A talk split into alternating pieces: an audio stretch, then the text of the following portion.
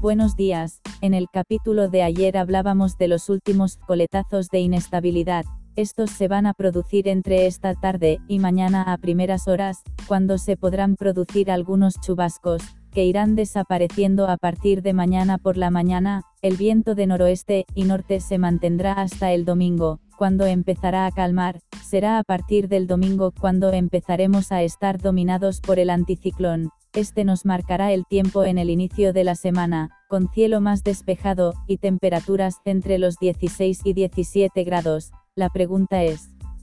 ¿se quedará con nosotros este anticiclón?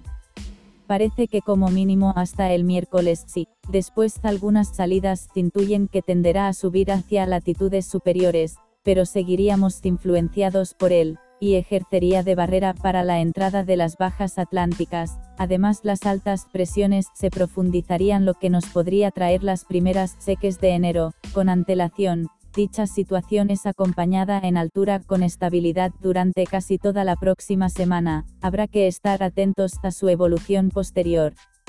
Porque algunas salidas intuyen un desplazamiento hacia el este europeo, y un ascenso de una dorsal atlántica hacia las islas británicas, que podría traer un cambio de patrón, pero es una simple probabilidad, y es a muy largo plazo, por lo que nos conviene seguir más de cerca estas últimas horas de lluvia, y la posterior entrada del anticiclón.